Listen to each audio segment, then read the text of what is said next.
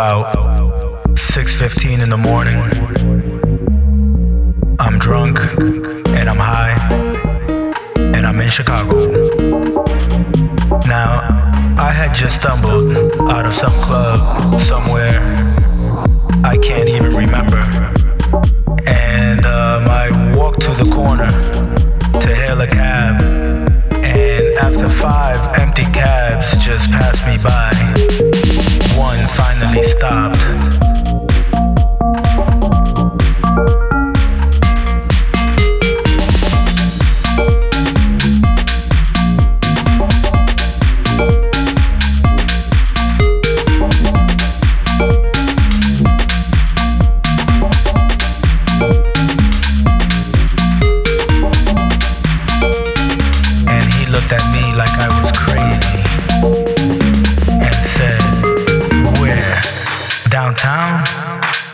I said, Yeah, yeah, yeah, yeah.